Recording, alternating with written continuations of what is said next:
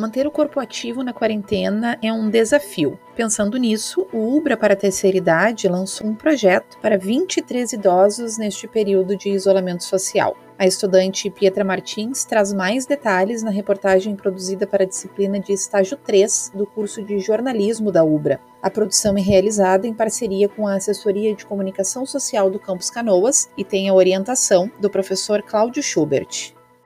O novo coronavírus afetou o cotidiano das pessoas que gostam de esportes e praticam atividades físicas, uma vez que o distanciamento social é a prática mais recomendada pelas autoridades de saúde para evitar o contágio. A falta de exercícios provoca, além de sedentarismo, um sentimento de solidão e tristeza, especialmente para idosos que tiveram seus momentos de lazer e descontração interrompidos. Pensando em como amenizar esses sintomas, o projeto Ubra para a Terceira Idade lançou o desafio Sou Ativo na Quarentena. A proposta começou no dia 20 de maio e encerra no dia 20 de junho. Ao todo, 23 idosos participaram das atividades sob coordenação da professora de Educação Física e coordenadora do UBRAT, Lidiane Feldman. A ideia era simples. Após baixar um aplicativo de celular que conta passos, os idosos tinham que realizar suas atividades com o aparelho para monitorar o número de passos. O mínimo diário a ser cumprido era de 5 mil, e ao longo das semanas os participantes enviavam relatórios contando como foi o desempenho. No final do desafio, quem tiver a maior média ganhará um relógio pedômetro que contabiliza também batimentos cardíacos, calorias e a distância percorrida.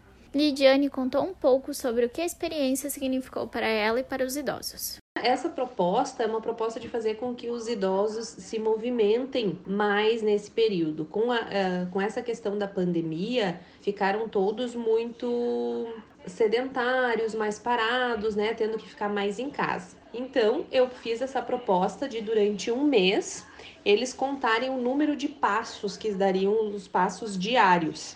Então eles baixaram um aplicativo no celular de contagem de passos e a proposta é que eles ficassem andando com o celular próximo ao corpo, numa bolsa, numa pochete, no bolso da calça, enfim, fazendo as suas atividades diárias, as suas atividades em casa e quem pudesse realizar suas caminhadas, que realizasse as suas caminhadas. Cada idoso dentro da sua condição física, cada idoso então fazendo o que era possível dentro da sua realidade.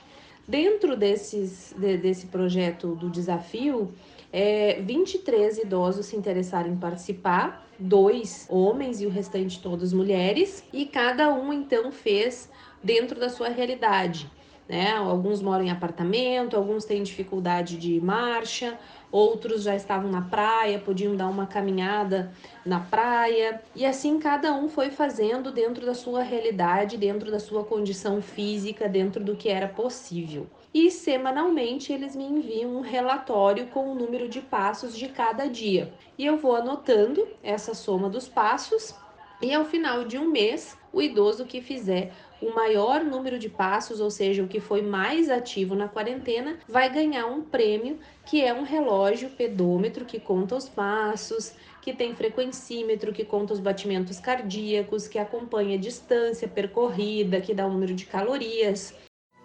Para conferir mais informações sobre os impactos da pandemia do novo coronavírus, acesse ubra.br/coronavírus.